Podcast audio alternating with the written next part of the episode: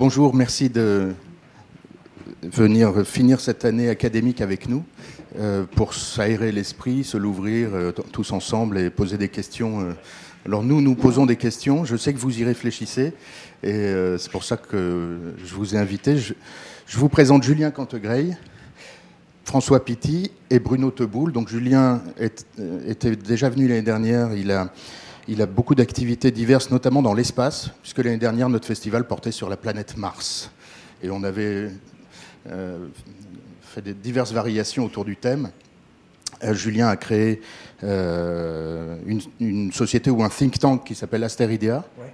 qui s'occupe de... Alors, on peut un peu diffuser la, la- en fait la, la réflexion à la fois scientifique sur euh, l'espace, pour dire qu'il y a beaucoup de conceptions de l'espace qui sont possibles et que c'est le moment d'avoir des conceptions ben, plus intéressantes, plus riches. euh, voilà. Donc euh, on enseigne, on forme. Julien est par ailleurs euh, entrepreneur dans la blockchain. Voilà. François Pitti euh, dirige le marketing stratégique de Bouygues et euh, c'est vraiment un, un ami euh, qui réfléchit à plein de choses, euh, qui euh, a plein d'idées et qui, entre autres choses, joue aux échecs à un niveau quasi professionnel. Et en parlant d'échecs avec lui récemment, et de la façon dont les machines parviennent à, à jouer non seulement de manière efficace, mais de manière belle et esthétique, euh, je me suis rendu compte qu'il y avait des sujets vertigineux de ce côté-là qu'on va explorer ensemble euh, de manière ma- malheureusement beaucoup trop brève, puisqu'on va avoir trois quarts d'heure ensemble pour euh, explorer un sujet qui pourrait nous, enfin, qui va déjà nous prendre deux jours, mais qui pourrait nous prendre beaucoup plus de temps. Par contre, c'était il y a quelques années. hein, le- là, les échecs, ça fait quel- quelques années, parce que si l'un de vous euh, veut jouer après, j'ai perdu là, ces, din- ces 20 dernières années. Non, mais François, François fait partie des gens qui, pour se détendre, lisent des, parties d'échecs. et puis Bruno Teboul, qui est philosophe et cogniticien, et cognitiviste, enfin qui, s'occupe de- de sciences cognitives dans une structure euh, de conseil. Alors, je fais du conseil, mais j'ai une activité euh, académique. Je fais les deux, c'est ce que j'expliquais. Donc, euh, oui, initialement, j'ai fait de la philosophie, nul n'est parfait. J'ai fait ensuite des sciences cognitives. Et puis, le business m'a un peu rattrapé. Donc, j'ai fait, euh, j'ai fait un MBA, j'ai fait des sciences de gestion, j'ai fait un doctorat à Dauphine. Voilà, en neurosciences du consommateur. Et Neurosciences du algorithmique. consommateur avec, Et algorithmique. Voilà. avec plusieurs euh, livres, notamment un livre qui s'intitule Le. Robotariat. Alors oui, en 2017, j'ai publié un ouvrage euh, que j'ai intitulé Robotaria. Vous comprendrez peut-être le néologisme euh, que j'ai sous-titré Critique de l'automatisation de la société. Mais enfin, c'est pas complètement l'objet, mais il y a une partie qui traite, me semble-t-il, de la numérisation du monde et on le verra et, et de cette mathématique omniprésente. Voilà. Alors, je, vais euh, introduire le sujet de manière très brève pour qu'on ait un, petit terrain de départ, et puis on va écouter une, euh, intervention euh, assez brève aussi, mais profonde de- d'une amie que beaucoup de gens ici connaissent, qui s'appelle Elisabeth Grodom, et qui vient parler régulièrement aux étudiants de l'IFM. On travaille beaucoup avec elle depuis des années, on se connaît depuis longtemps. Et, euh, et ensuite, ben, en très peu de temps, je sais que vous allez nous donner envie de poursuivre sur des idées qui vous préoccupent. Alors, quel est le sujet et pourquoi parler de mathématiques aujourd'hui? Parce que euh, on devine qu'il y a un énorme sujet dans le passage d'une société informatique à une société d'intelligence artificielle, où euh, progressivement les, logiciels sont devenus beaucoup plus complexes et on, se rend compte que non seulement le monde fait l'objet de calculs euh, massifs avec des données massives, mais qu'on entre dans des, dans des domaines de, euh, de- regardez dans la mode. Voilà, vo- voilà un, tweet de, Loïc Prigent. on se rend compte que non seulement la, les chiffres permettent de, mesurer, de contrôler, de calculer, de prédire. La justice devient prédictive. Je ne sais pas si vous avez lu les articles sur euh, les auxiliaires algorithmiques de la justice. Dans la mode, c'est un sujet permanent. Euh, voici une, citation récente dans Le Monde du, CTO de L'Oréal qui explique à quel point les mathématiques sont au cœur de, de- des, des business models aujourd'hui. Et donc, euh, euh, la question qui se pose, c'est est-ce qu'on est rentré définitivement dans un monde cybernétique, c'est-à-dire dans un monde de contrôle et de gouvernance par les nombres? Et le paradoxe qui nous anime, c'est que dans un monde gouverné par les nombres, on a le sentiment à la fois que le monde est de plus en plus lisible, prédictif, euh, contrôlable, et de plus en plus illisible, incertain, agir dans un monde incertain. Voilà. Donc ce paradoxe-là, c'est celui qui va nous occuper pendant deux jours. Et merci de, nous aider à, comprendre les. Vous voyez, tout le monde connaît ça. Et que faire de, ce, de cette contradiction? Alors, j'ai retrouvé une citation de Marc Bloch, l'historien. Les faits humains sont par essence des phénomènes très délicats dont beaucoup échappent à la mesure mathématique. Donc, on sent que la frontière évolue. Elle, a beaucoup bougé avec euh, l'algorithmie, avec l'intelligence artificielle. Mais où la, placer et quelle est la place de l'humain euh, euh, dans, un univers où, le bonheur, par exemple, ici, vous voyez les outils de Hitachi pour améliorer le bien-être en entreprise. Euh, voilà, voilà, voilà ce que c'est que l'univers cybernétique. C'est un univers dans lequel les informations de toutes sortes sont euh, combinées pour rendre votre vie beaucoup plus facile, beaucoup plus pratique, beaucoup plus logique, beaucoup plus rationnelle. Et en fait, on se dit, mais s'il n'y a plus d'irrationnel, est-ce qu'il y a encore de la création? Est-ce qu'il y a encore de l'intuition? Et quelle est la place? Alors la frontière bouge. On n'est pas contre, il ne s'agit pas de critiquer la technique, tout simplement de, se positionner, de comprendre euh, l'environnement.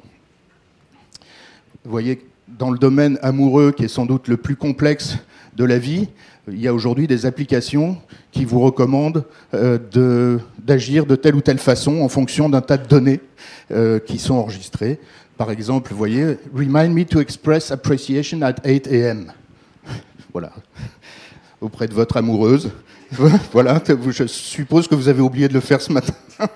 Euh, remind me to text a message that makes my partner smile at 12 p.m. Remind me to ask about my partner's day and catch up at 6 p.m. Voilà. Ces applis fonctionnent. Euh, elles sont, alors je ne sais pas quelle est leur, leur euh, portée et leur succès commercial, mais c'est quand même un monde tout à fait nouveau. Et l'intelligence artificielle rentre dans le domaine des émotions, ce qui est tout à fait surprenant.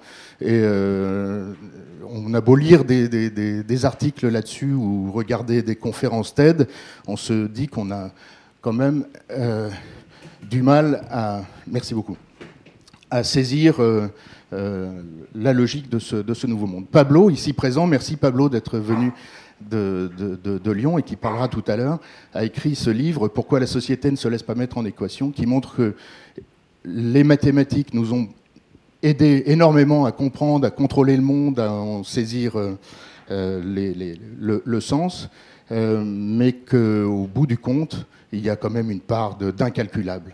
Merci voilà. Donc, euh, faut-il euh, lutter contre une société algorithmée déshumanisante? C'est une question ouverte qu'on aborde avec le, moins d'a priori possible et le plus d'ouverture d'esprit possible. Et cet exemple de d'imperfection magnifique à la japonaise nous inspire toujours, vous, vous, comme moi sans doute, quelle est la place de ceci dans, dans l'univers d'aujourd'hui? Et puis on va écouter, je crois, voilà, on va écouter Elisabeth, à qui j'ai posé trois questions que je vais vous poser aussi. Voilà. Première question. Est-ce que le monde est de plus en plus prévisible? La première chose, c'est que je ne suis pas tout à fait sûre que le monde soit aussi prévisible que les amateurs d'algorithmes veulent bien nous le dire. Et s'il l'était, par exemple, euh, on anticiperait très bien les cracks boursiers. Et je crois que l'histoire récente des marchés financiers nous montre qu'on n'a pas su le faire. Donc c'est vrai qu'on peut prévoir beaucoup plus de choses qu'avant, ou qu'on se plaît à le penser, mais enfin, il ne faudrait pas non plus euh, exagérer cette capacité. L'autre aspect, c'est surtout que, étant donné que nous sommes dans un monde de plus en plus numérique, nous provoquons le futur que nous voulons en pilotant les réactions des objets connectés et même des personnes. La manière la plus simple de le, décrire, ce serait par exemple la modélisation d'un embouteillage de la circulation. Depuis bien longtemps, on sait décrire l'écoulement de l'embouteillage parce que c'est comme une physique des fluides, donc on sait faire les équations qui décrivent la manière dont ça va s'écouler. Assez rapidement, on peut passer de la description à l'anticipation, c'est-à-dire on peut savoir comment un embouteillage qui est en train de se former va s'écouler. Mais ce qu'on pourra faire à l'avenir, c'est de, provoquer tel ou tel écoulement de l'embouteillage parce que les voitures seront connectées et seront par exemple capables de réagir à une signalisation connectée qui elle-même leur dira tu dois rouler à telle allure ou à telle autre. Et donc l'embouteillage s'écoulera comme nous voulons qu'il s'écoule, tout simplement parce que les voitures rouleront à la vitesse à laquelle on leur demandera de rouler. Et ce n'est pas seulement pour les objets que ça va se passer comme ça, ça se passe d'ores déjà comme ça pour nos propres comportements. Et donc, si on dit que Facebook peut euh, prédire que euh, un tel est en train de se séparer de sa petite amie, ou qu'un tel est en train de songer à changer de job, en fait, il le prédit d'autant mieux qu'il peut le provoquer. C'est-à-dire, il peut provoquer le fait que je veuille changer de job en me montrant soudain des annonces très alléchantes d'autres opportunités d'emploi où il peut, il peut me montrer euh, des opportunités de sites de dating qui m'amèneraient à quitter euh, mon amoureux, etc. Et donc finalement, en influant sur mes comportements, il peut d'autant mieux les prédire qu'il les façonne. C'est ce qu'on appelle la boucle de rétroaction, quand l'information eh bien, euh, entraîne tout un tas de conséquences par le fait que les capteurs vous renvoient à des réalités humaines profondes. Donc deuxième question, bah, qu'est-ce qui reste pour l'humain? Sur la créativité, j'aimerais pouvoir répondre que oui, une intelligence artificielle ne sera jamais créative, mais pour être très honnête, je n'y crois pas. Je pense qu'on a déjà franchi ce seuil. Euh, évidemment, ça n'est pas une créativité inspirée par la volonté de transmettre un message ou une idée ou une émotion. Néanmoins, c'est quand même une capacité à proposer des formes nouvelles et inédites que ce soit en musique, en art graphique, euh, en, sculpture, enfin, on en a déjà euh, plusieurs exemples. Donc sur la créativité, malheureusement, euh, je ne serai pas très affirmative.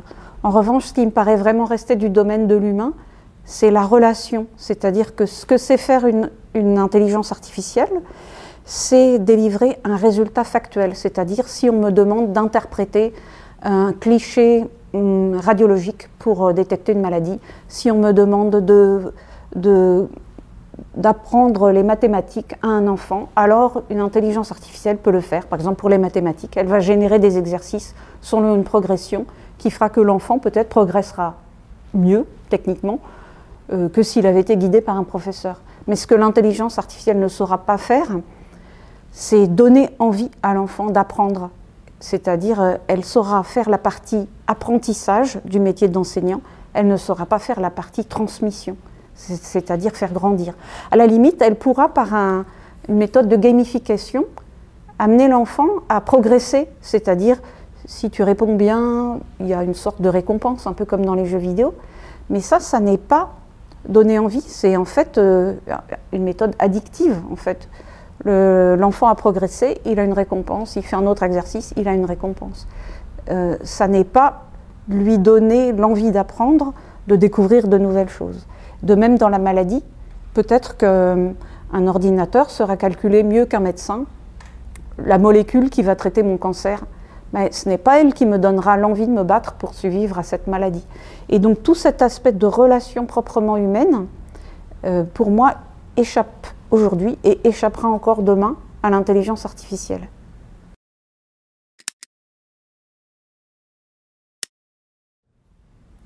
Alors sur la question de la relation, c'est tout simplement l'empathie. C'est-à-dire que, alors il y, a, un film qui s'appelait euh, de mémoire Ex Machina qui mettait ça en scène très très bien. C'est-à-dire que l'intelligence artificielle, qui en, l'occurrence est, incarnée dans une femme androïde, peut très bien euh, mimer l'apparence extérieure d'une émotion, mais elle ne la ressent pas.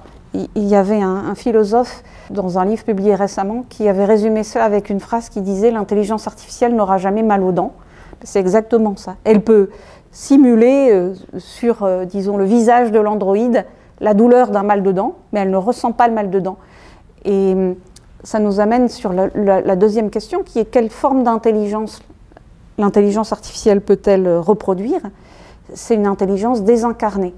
Et ça fait quand même bien longtemps que les philosophes pensent que l'intelligence euh, n'est pas désincarnée. Elle réside aussi dans les, sensations corporelles il y a une partie de notre intelligence qui se situe quelque part entre l'estomac et, la rate, ou je ne sais pas, quelque part par là. Euh, donc, ce n'est pas seulement ce qu'on appelle l'intelligence émotionnelle, hein, oui, ça, va aussi avec ça, mais c'est le fait que notre corps lui-même est le support d'une forme d'intelligence que l'intelligence désincarnée et abstraite ne peut, ne peut pas émuler. Voilà, merci de réagir à tout ça. Si on avait, moi, si j'avais à définir l'intelligence, ce serait de dire euh, la capacité à dire c'est pas pareil.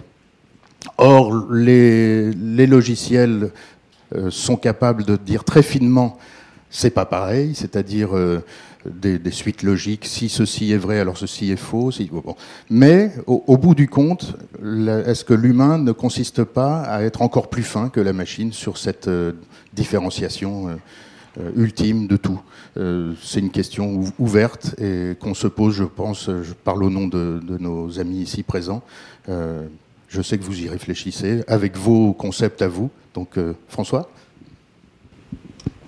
Oui, bonjour, euh, bonjour à tous. Effectivement, alors c'est un très. Euh, non, ça a l'air bon. Euh, très vaste sujet, très, qui touche évidemment tous, nos, tous les aspects de la, vie. Euh, sur le, en réaction, effectivement, d'abord sur l'imprévisibilité et, le caractère. Est-ce qu'on est qu'on va être, ce que tu disais tout à l'heure, dans un monde qui va être gouverné, prévisible, mathématisé, numérisé en fait, on voit effectivement une explosion de, la donnée qui rend un monde complètement instable. On, vit dans un système complètement instable. On n'arrive plus à ingérer nous-mêmes la donnée. Euh, les machines euh, elles-mêmes non plus.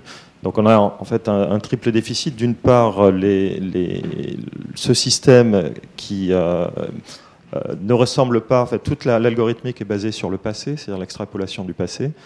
Et cette explosion fait que on, a, on a un futur en complet de venir, on ne peut pas, par définition, appliquer une extrapolation. Donc on peut effectivement faire des optimisations de mobilité. On travaille effectivement beaucoup sur euh, ce qu'on appelle, euh, justement, c'est le terme parfois un peu galvaudé de ville intelligente, euh, smart city, avec des gouvernements, avec des maires, euh, donc un peu partout dans le monde. Et souvent, derrière ce mot intelligent, c'est l'optimisation que l'on regarde. On fait des modélisations, comme le disait Elisabeth, de flux, par exemple, de mobilité, et on essaie de voir avec un historique de 3, 4, 5, 6 mois, quels peuvent être des pics, quelles peuvent être des, optimisations. Ensuite, des corrélations entre certains incidents. Mais s'il y a malheureusement un accident qui va advenir, s'il y a un retard, s'il y a là c'est le grain de sable qui va euh, qui faire mettre la, machine par terre. Donc on a vraiment une limitation par, par, par essence. Il y a une limitation même scientifique qui a été démontrée dans les années 30, à la fois en physique par euh, euh, Heisenberg et en mathématiques par Kurt Gödel, hein, à, quatre années près, hein, 1927-1931, qui montrait qu'il y avait des incertitudes dans les deux systèmes, que ce soit physique et mathématique. Donc à la base, déjà, on n'est pas dans les systèmes, même dans, le domaine des sciences. Aujourd'hui, on est dans des limitations. L'ordinateur quantique, Alain Aspect, qui est un des meilleurs experts mondiaux, expliquait euh, il y a 15 jours euh, qu'il n'y avait aucune algorithmique quantique aujourd'hui, qu'il n'en voyait pas dans les 20 ans qui viennent. C'est-à-dire que même dans euh, cette nouvelle euh, algorithmique, cette explosion de data, un des meilleurs experts mondiaux nous dit aujourd'hui, je peux appliquer cette IA sur un domaine extrêmement fin, ce qui va être très optimisé, une sorte de système fermé. Donc euh, une, une ultra puissance dans l'optimisation, ultra puissance sur l'extrapolation, sur la modélisation, et euh, des limitations, effectivement, euh, pour revenir à, ce, que, tu disais et ce qu'évoquait aussi Elisabeth, dans la corrélation dans des domaines qui sont complètement disjoints et donc une part humaine qui est quand même très importante. Euh, là où il y a, euh, je dirais, si, je prends l'analogie sémantique, puisque c'est des chiffres dire, ou des lettres pour l'interrogation, euh, sur une phrase, je vais dire que sur l'objet, le sujet, le complément, on pourrait les modéliser de plus en plus, puisque le, le chiffre est un code. Ça permet de coder de manière de plus en plus fine, une couleur, par exemple orange. Aujourd'hui, il y a des centaines de milliers d'oranges codées en, en binaire. Moi, mon, modeste vocabulaire me dirait il y a du saumon, de l'orange, quelques teintes, mais ça va être très limité. Une photo donnera aussi une certaine limitation. Donc on a trois types de codage. Euh, et le codage numérique devient très fort, euh, évidemment. Il devient exponentiel par rapport à ma, pauvre, pauvre sémantique. Donc là, sur, le, sur les sujets objets compléments, je pense, si on prend l'analogie sémantique, on va avoir une explosion. Euh, sur le verbe, là, je pense qu'il va y avoir une limitation. Le verbe, le relationnel, la relation de causalité, la relation de sensation, d'émotion. dire j'ai le sentiment que, la perception, j'ai l'intuition, j'ai une appréhension. J'ai une appréhension très difficile à coder. Et donc, euh, je pense qu'il y aura un mélange de verbes, entre guillemets, si je prends cette analogie, euh, de verbes plutôt humains, et effectivement ce qui, le rapport relationnel, émotionnel, et d'objets, de, de, de, sujets, et parfois de compléments qui vont être numériques. Et c'est ce, jeu, quelque part, qui va sans doute, euh, cette, interrelation qui va se développer, potentiellement. Merci beaucoup. bonjour à toutes et à tous. Euh, peut-être revenir sur euh, la, question moi, qui me préoccupe, qui est finalement euh, quid réellement de cette numérisation du monde? Est-ce que c'est un phénomène bien réel? Et vous verrez le lien avec le sujet, évidemment. Et est-ce que effectivement le, le, monde dans lequel nous vivons est un monde qui est aujourd'hui gouverné par les algorithmes et qu'est-ce que ça signifie par rapport à la numérisation elle-même, etc. Donc Lucas a soulevé un certain nombre de paradoxes, je ne vais pas y revenir, je sais qu'on a peu de temps, mais depuis euh, finalement toute l'histoire de l'humanité, euh, tous les scientifiques et les philosophes n'ont eu de cesse que euh, de vouloir décrire le, réel, le comprendre à travers la mathématique, à travers la logique mathématique. On dit souvent que la, la logique ou la mathématique sont euh, la grammaire et la syntaxe euh, du monde. Donc il y aurait beaucoup à dire. Je sais que Pablo va intervenir sur euh, un sujet passionnant. Mais ce, à mon avis, à quoi nous assistons finalement depuis maintenant 60 ans, une soixantaine d'années, c'est effectivement une accélération, me semble-t-il, de la connaissance et du développement de la connaissance scientifique et technique qui permet aujourd'hui, grâce aux mathématiques appliquées, alors ça vaut ce que ça vaut, mais on en est là, de développer en effet, euh, je reviendrai sur l'informatique quantique après parce que ça me paraît euh, essentiel comme rupture.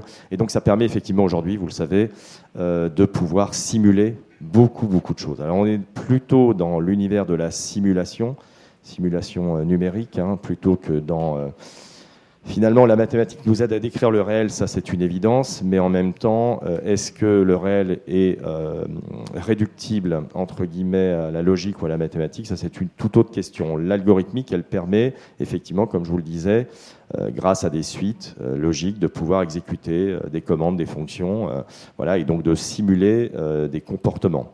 C'est ce que disait également Elisabeth. Pour autant, c'est pas parce que vous allez simuler un comportement que ce comportement est réel du point de vue de l'expérience vécue. Donc déjà, dès le XVIe siècle, avec des philosophes, mais je ne reviendrai pas dans le détail, là-dessus, on observait des différences de connaissances entre les connaissances dites mathématiques analytiques chez Hume, Hein, théorie sur l'entendement humain, et puis des connaissances beaucoup plus synthétiques ou descriptives qui euh, sont moins des abstractions et qui relèvent des faits et qui relèvent de l'expérience. Ça, c'est très important. Quand on fait bien la distinction, on comprend très rapidement finalement à quoi l'univers de l'intelligence artificielle et de l'algorithmique renvoie sur le plan épistémologique, c'est-à-dire science de la connaissance. On est sur des objets qui sont des abstractions, qui relèvent de la simulation, euh, dont on peut faire l'expérience, mais dont la simulation elle-même, celui qui simule, ne fait pas l'expérience de l'émotion, ne fait pas l'expérience de la créativité ou de la création. Et c'est là toute la différence essentielle. Les neurosciences nous montrent aujourd'hui, avec effectivement les techniques d'imagerie, qu'on est capable, grâce aux, euh, aux, neurosciences maintenant computationnelles, ça va peut-être vous faire bondir, de cartographier, en effet, euh, depuis Gall, on a bien avancé, le cerveau, depuis la phrénologie, on est capable de effectivement d'explorer euh, des centaines de zones euh, cérébrales. On en était à, une trentaine à l'époque. Donc tout ça pour expliquer que la biologie ou les neurosciences sont en train de converger. On parle de bioinformatique avec ces sciences dites numériques également, et que ça fait avancer la connaissance. Pour autant, ça n'est pas par le, le truchement de la convergence des sciences et des techniques, les fameuses NBIC, qu'on va construire une intelligence artificielle générale, une intelligence artificielle globale, et donc une intelligence artificielle qui serait effectivement supérieure, entre guillemets, à l'homme, même sur le plan cognitif. Mais on assiste effectivement à une explosion des publications scientifiques sur tous ces sujets, Euh, je sais qu'on a peu de temps, donc Lucas va me gronder. Je ne vais pas pouvoir euh, développer davantage, mais j'espère pouvoir reprendre la parole après. Mais notamment sur euh, les développements récents en informatique, que ce soit l'informatique cognitive, donc, comme l'illustre pour faire simple, hein, les récents développements d'IBM autour de Watson et l'informatique quantique. C'est vrai qu'on n'a pas encore de machines véritablement d'ordinateurs quantiques, mais on a ce qu'on appelle déjà des calculateurs adiabatiques qui utilisent des algorithmes comme notamment l'algorithme de, de, Shor, et qui permettent de dépasser le goulot d'étranglement, euh, le fameux bottleneck qui était limité, si vous voulez, euh, enfin non, qui, pardonnez-moi, limiter le traitement de l'information d'un point de vue physique tous nos ordinateurs aujourd'hui sont victimes de ce fameux goulot d'étranglement. Pour dépasser ça, le paradigme de l'informatique quantique a été envisagé et aujourd'hui on, a effectivement des, développements de calculateurs qui sont assez impressionnants. Ce seront demain les machines qui seront capables effectivement de casser le code, même de casser des blockchains, pourquoi pas. voilà, on, on, en est quand même là. Donc il y a des grosses structures et aujourd'hui on peut en tout cas se poser la question de la place de l'homme face à l'émergence de cette technologie numérique qui est euh, effectivement pléthorique, et ne parlons même pas du, déluge informationnel, donc déluge des données, moi je parle de dataclisme, de façon un peu provocante, parce qu'effectivement aujourd'hui on est submergé, bombardé, non pas d'informations, parce que euh, l'information euh, bien souvent permet la connaissance, on est simplement bombardé de données, dont il faut faire le tri. Parfois, ce sont des données fictives, de fausses données, c'est extrêmement complexe. Hein. Le phénomène de fake news, c'est pas euh, pas euh, un macronisme, hein, c'est uniquement. Je sais que ça fait débat, mais très honnêtement, c'est des choses qui existent aujourd'hui. Vous le savez, malheureusement, on est manipulé. L'information l'est davantage sur les réseaux sociaux, donc on a besoin d'avoir, je conclurai là-dessus, une posture critique. Et les humanités, je plaide pour ma paroisse, ma chapelle, les sciences humaines et les humanités sont là pour penser de manière critique la technologie et pour essayer à nouveau de replacer au centre euh, je dirais, euh, l'humain. Voilà, sans, vivre dans une société qui rejetterait la technologie, on a besoin de critiquer la technique et d'avoir une position technocritique pour, au contraire, bien comprendre les enjeux euh, du numérique et essayer d'en réduire les externalités négatives, les impacts. Voilà. Donc je pense qu'on est à marche forcée finalement dans une numérisation du monde de plus en plus, on va dire, vertigineuse, accrue, enfin, qui est, bien réelle. On ne mettra pas le monde pour autant en équation, mais on, mais on est en train vraiment de simuler tout ce qui peut être simulé de manière numérique. Et c'est là la grande différence. Donc ne nous l'aurons pas. Euh, à part la créativité et le génie créatif, aujourd'hui, effectivement, on est capable de simuler euh, tout, comportement. Merci Bruno. Il y avait il y a deux jours à Paris un colloque euh, aux arts et métiers organisé par la conférence des grandes écoles sur la place des sciences humaines et sociales dans les grandes écoles, en particulier d'ingénieurs. J'y ai appris pas mal de choses, notamment ceci, à savoir qu'au Japon, comme au Brésil d'ailleurs, euh, le gouvernement a voulu supprimer euh, la philosophie, les sciences sociales de manière assez radicale à l'université. Au Brésil, ça passe. Au Japon, ça ne passe pas. Pourquoi? Parce que le patronat japonais s'y oppose. C'est tout à fait intéressant de voir que l'économie a besoin de ça. Et deuxièmement, un, intervenant du colloque, Éric Godelier, anciennement patron des sciences humaines et sociales à Polytechnique, disait les sciences de l'ingénieur euh, apportent des certitudes, les sciences sociales apportent de l'incertitude, et on en a besoin. Donc dans tout ce que tu dis, la simulation, la modélisation des comportements euh, aléatoires, euh, ce qui touche particulièrement la mode, eh bien, il y a une part non calculable. Julien. Oui. Bon, c'est très, intéressant. Comme on est aux écoles de, création, je ferai simplement deux remarques en, en, contrepoint, au fond, tout ce qui a été dit suppose euh, une emprise. La première intervenante parlait d'addiction. Euh, tu viens de dire, Lucas, en parlant du Brésil, qu'il y a une acceptation de, refuser de donner une place aux sciences humaines. Donc c'est une servitude volontaire. je pense que c'est intéressant dans ce débat de se dire qu'au fond, tout n'est pas nécessairement sous l'emprise des algorithmes en, 30 ans, effectivement, c'est installé l'Internet, c'est installé le web, c'est installé l'intérêt sur les données, puis des GAFA. On a vu sur Facebook et la blockchain la semaine dernière l'extension considérable, notamment avec Libra, euh, de la volonté de Facebook. Ce que je vois dans l'espace, c'est la mise en place de monopoles complets, puisqu'Amazon n'a pas simplement Internet, il aura désormais les fusées par Blue Origin, il aura les constellations, il a les stations sol.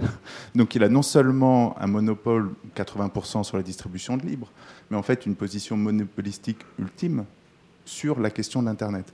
Donc on a 30 ans euh, durant laquelle la place prise par les algorithmes a cru considérablement. Mais je pense que ce combat, il n'est pas du tout euh, fini. Euh, et, donc c'est vraiment un enjeu, encore une fois, de servitude volontaire. Est-ce qu'on met des, zones de réflexion, de vie hors Internet, de façon générale? Et ça, comme c'est une question qu'on se pose en économie, est-ce que tout est marchand ou pas marchand? Donc ça, je crois que c'est un travail de, tous les jours, euh, mais, qui est très important à un moment où, euh, dans euh, les GAFA, en, tous les cas, sont installés des mécanismes extrêmement addictifs. Bref, sur 2500 ans d'histoire, on a 30 ans où il y a une offensive extrêmement forte et aujourd'hui pilotée. Je pense qu'il voilà, ce, combat n'est pas perdu.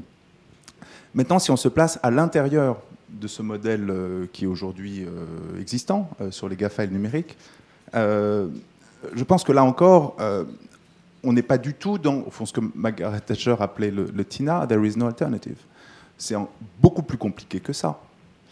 Aujourd'hui, on a non seulement des, forces sur le numérique à la fois extrêmement puissantes dans leurs algorithmes, euh, soutenu de façon très très véhémente par un, marketing incroyablement puissant, de, notamment de la vallée en général.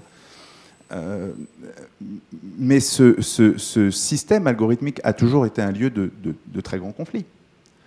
Ce qui se passe aujourd'hui dans la vallée, je pense, remonte à, quelque chose d'extrêmement profond. Au fond, c'est 1850, c'est l'annexion de la, Californie par les États-Unis, c'est les, les 49ers. Et c'est au fond quelque chose qui correspond au rêve américain des, trappeurs, des cow-boys, des prêcheurs. C'est un individualisme extrêmement virulent qui aujourd'hui s'exprime de façon euh, très très puissante avec euh, un immense vici comme euh, Andreessen Horowitz par exemple. Mais, cette histoire-là, Andreessen Horowitz, qui est un très très grand VC, qui a été le fondateur de Mosaic. Mosaic qui a été la première alternative au, web de Tim Berners-Lee. Mais, cette histoire-là, elle s'est construite, elle n'a rien, rien d'évident. Euh, reprenons euh, tout, un bouquin très intéressant récemment sur euh, Caillot, qui est un des, cofondateurs du net avec Tim Berners-Lee. La façon dont le, web, the World Wide Web, a, émergé a d'abord été un outil, c'était la superposition de, l'hypertexte et du, protocole Internet, mais ça, a d'abord été un outil d'édition de pages. Et ce qui s'est passé en un an, et ça a été toute la reprise version MIT, version Mosaic, version Netscape, c'est que tout d'un coup, de cet Internet actif, on est devenu un Internet passif. La première version de Mosaic en 93, elle a un éditeur. Mosaic 1.0 n'en a plus. Ensuite, la version euh, Bill Gates euh, de MSN pour euh, massacrer Mosaic en un an. comment dire L'Internet a été ouvert, il, a, il s'est fermé. Et et un des enjeux bon, sur lequel je travaille moi en ce moment dans la blockchain, c'est précisément d'avancer contre la centralisation du web. Donc il y a toute une histoire euh, qui, pour le coup, a 2000 ans sur la, réflexion monétaire qui a, conduit au, papier de Nakamoto en, en, 2009. Mais fondamentalement, le, le, le web tel qu'on le connaît aujourd'hui, c'est un web très adductif parce que centralisé, cette histoire n'a rien d'évident et il y a des alternatives dans la technologie contre ça. Nakamoto, le fondateur de Bitcoin. De Bitcoin. Voilà, donc, donc je clôt là-dessus, mais tout simplement pour dire, oui, cette emprise des lettres, elle est forte parce qu'elle est euh, marketée, et, euh, mais il y a des zones hors ça, et ça c'est un combat de, de, de, tous les jours, c'était le combat de, de Garcia Marquez. L'imagination pure euh, existe, l'imagination pure est régionalisée. Euh, c'est un combat de, de, Herbert Marcus disait, disait, ça. Le rôle de l'art et de la création, c'est de créer des alternatives. Voilà. Donc ça, c'est un combat à mener. Et d'autre part, dans les GAFA aujourd'hui, c'est aussi un combat sur le plan de la technologie. Et pour moi, la blockchain est forte parce que c'est une alternative à la centralisation des GAFA. Et donc voilà, je pense qu'il y a deux zones de, combat encore euh, ouvertes. En simple réaction. Merci, Julien on ouvre euh, des, pistes, des chantiers infinis pour euh, quelques mois à venir ou années. Donc, euh, est-ce que vous avez des réflexions? Vous, voyez à quel point ceci concerne pour ramener ça à notre euh, point de vue sur le monde, euh, concerne la mode. On est, au cœur de, ça, comme tout le monde, mais particulièrement, puisque tu parles d'imagination régionalisée, je vois guère de, de sujets où ça serait plus pertinent que la, création de mode vue d'ici.